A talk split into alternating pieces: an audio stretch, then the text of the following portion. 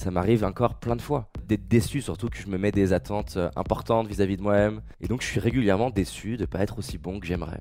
Et en plus, ce sont, comme n'importe quelle personne qui a envie d'avancer, une fois que j'ai fait trois fois quelque chose, je considère que c'est normal et donc je le banalise. La réalité, c'est que même si j'étais crevé et bourré, je ferais un meilleur coaching qu'il y a 10 ans. Mais je crois qu'il sommeille en nous un potentiel plus grand que l'on imagine et que le révéler n'est qu'une question d'entraînement. C'est pourquoi je vais à la rencontre des personnes qui réussissent, entrepreneurs, artistes, sportifs de haut niveau, pour décortiquer comment ils font et partager ce que j'apprends avec vous. Car mon but est qu'ensemble, on aille réaliser nos rêves. Je m'appelle David Laroche et voici mon podcast. Une des belles routines, un des beaux réflexes que je vous invite à développer, c'est que au moment où vous faites quelque chose, vous faites une activité et vous ne correspondez pas au fantasme que vous avez pour vous-même. Par exemple, je m'entraîne pour mon One Man Show en 2014. J'ai l'attente vis-à-vis de moi d'être plus drôle et d'être plus à l'aise que je le suis. Donc l'écart entre ma réalité attendue de moi-même et la réalité que j'expérimente étant importante, c'est ça qui crée la frustration. Hein. La frustration vient pas de ta réalité, vient de l'écart de l'attente que tu as vis-à-vis de ce que tu es censé vivre et de la vie que tu as. C'est la raison pour laquelle Lewis Hamilton peut déprimer en étant deuxième, parce qu'il s'attend d'être premier. Donc c'est pas notre réalité qui détermine notre bien-être, c'est l'écart entre ce que j'attends et ce que je vis. C'est valable dans l'autre sens. Si j'ai joué au loto et euh, je regarde les numéros, je regarde les résultats et je dis ah j'ai gagné 100 euros. Je vais au bureau de tabac et on fait la queue avec, on est deux personnes, il y a un gars à côté de moi, on a tous les deux notre truc de loto et on va au bureau de tabac. Moi, je suis persuadé que j'ai gagné 100 euh, euros. Et à côté, j'ai un gars qui est là, qui est grand sourire, il me regarde et il monte son ticket. Je comprends pas pourquoi il fait ça, mais il monte son ticket, il est vraiment content, il est un peu agité, il est comme ça. Et lui, il se dit qu'il a gagné 100 000. Et on amène tous les deux en même temps euh, au guichet notre truc. La première personne, donc euh, ici, là, elle est devant, son, devant la personne, le guichetier. Et le guichetier lui fait putain c'est incroyable, franchement vous avez tellement de la chance, c'est vraiment magnifique. J'ai jamais vécu ça. J'ai jamais vécu quelqu'un qui a gagné autant. Et donc là la personne est là ouais ouais j'imagine bien, c'est un truc de dingue. Et le guichetier dit c'est incroyable, je vais, je vais, je sais pas si on a assez de, cash sincèrement pour vous donner ça. Et j'imagine hein, j'imagine. Et là elle lui donne le ticket, ben, vous allez pouvoir récupérer vos 10 000 euros, c'est incroyable. 10 000, euh, vous voulez dire 100 000 Ah non non non, je vous confirme c'est 10 000 euros. Et imaginons que moi à côté, je suis là et moi je m'attends à mes 100 euros et, la personne, pareil, elle me dit c'est incroyable, c'est vraiment, vraiment cool. Bon, c'est pas aussi bien que votre voisin, mais vous avez gagné 1000 euros quoi. À votre avis, qui des deux est le plus heureux? Bah moi Alors j'ai gagné 10 fois moins. Donc c'est pas ta réalité qui détermine ton bien-être, c'est l'attente que tu as sur la vie.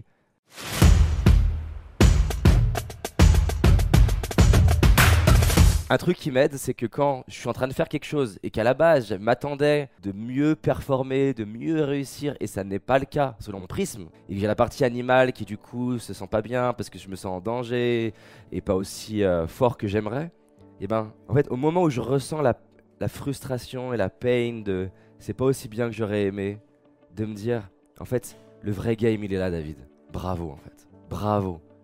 Faire quelque chose et que ça fonctionne, et être content, ça demande aucune sagesse, ça demande aucune mastery. Ça, c'est accessible à tous les êtres humains de la planète. Ça, ça crée pas une trajectoire comme ça. Être capable de faire quelque chose, peu importe ce que c'est, une présentation, un sport, du coaching, une vidéo, et être déçu et continuer, il est là le game. Et donc, j'essaie d'être mon propre père qui serait à côté de moi. Et quand je dis mon propre père, c'est pas votre père génétique. C'est comme une figure avec vous-même qui vous dirait bravo en fait. Parce qu'il est là le game. Ça là-bas, c'est facile. C'est très facile de continuer quand ça marche du premier coup, quand on t'applaudit. Mais ça, ça crée pas une vie incroyable. C'est bien d'en avoir. C'est bien parce que il en faut pour nous renforcer, que ça fonctionne et que ça nous motive à continuer. Mais ça, tout le monde sait faire. Ça, ça définit rien. Être content parce que tu as dépassé tes attentes, ça ne définit rien. Par contre, être déçu parce que je pensais que j'allais être meilleur du premier coup, et rester dans le game. Ça, ça définit qui je suis. Et donc j'essaie de me parler à moi-même. Bravo David. Ça, c'est le vrai game. Ça, c'est être un vrai leader. Ça, c'est être sage. Là, t'es un homme sage. Bravo. Et je vais être, je sais pas, je vais être dans les, les, toilettes avant BFM et je suis stressé de me dire, t'es stressé? Bravo.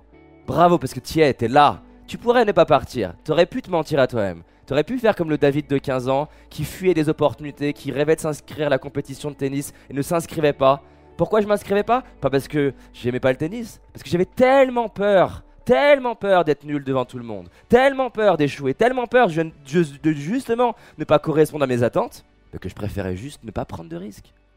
Ça, c'est la putain de sagesse, ça, c'est la mastery, et ça, peut-être pas du premier coup, peut-être pas au bout d'une semaine, peut-être pas au bout d'un mois, mais au bout de dix ans, ça crée des vies de ouf. Et c'est important, et c'est prouvé d'ailleurs que être capable de se parler comme, vous aimeriez qu'une figure, un mentor d'autorité, une figure qui vous inspire vous parle, ou de sécurité vous parle, ça a le même pouvoir que si quelqu'un vous parlait. Mais encore une fois, c'est plus facile si quelqu'un d'autre le fait pour vous. Mais apprendre à se soutenir soi-même, c'est certes moins facile, mais vous gagnez en liberté, en autonomie. Et donc être capable d'être avec moi et me dire en fait, ok, ok, t'es stressé, ok, t'as peur de pas être bon, ok, t'as peur de rater devant tout le monde, ok, t'as peur que euh, l'équipe euh, soit pas inspirée par euh, leur CEO. Tant pis, moi tu m'inspires d'être là et d'aller le faire cette, présentation. Et d'être avec moi tout le long de la présentation. D'être avec moi dans le cas de BFM, j'étais content de moi, mais un mois et demi avant, on a fait un autre plateau télé, Bismart TV, et je suis sorti, j'étais pas content de moi. Mais c'est pas grave, Ok, c'est pas aussi bien que t'aurais aimé.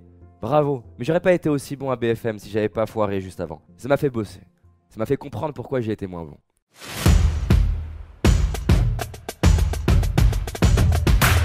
C'est l'exemple que je raconte souvent, c'est quand j'étais là à essayer d'aborder des inconnus dans la rue et d'être plus à l'aise avec des nanas, mes potes, pour eux, pour définir la réussite, ils regardaient juste la finalité. C'est avec combien de nanas t'as couché?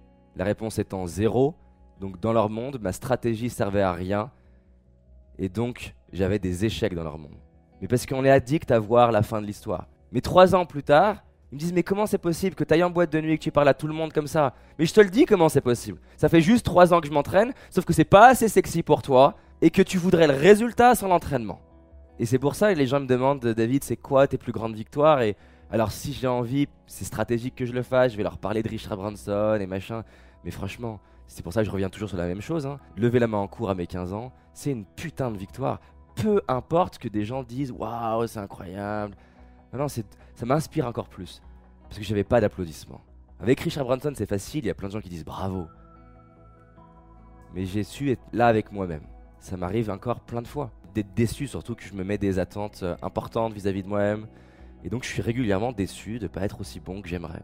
Et en plus, de toute façon, comme n'importe quelle personne qui a envie d'avancer, une fois que j'ai fait trois fois quelque chose, je considère que c'est normal et donc je le banalise. La réalité, c'est que même si j'étais crevé et bourré, je ferais un meilleur coaching qu'il y a 10 ans. Mais sur le moment, je vois pas ça comme ça. Sur le moment, je prends mes top 20% de ma performance et je me demande d'être au moins à ça, qui a une part de fantasme. Et je me demande même pas, la réalité c'est que je me demande même pas ça. Je me demande mieux, plus rapide, plus percutant, plus humble, plus simple, plus pédagogue. Et ça fait qui je suis aujourd'hui, hein. c'est génial.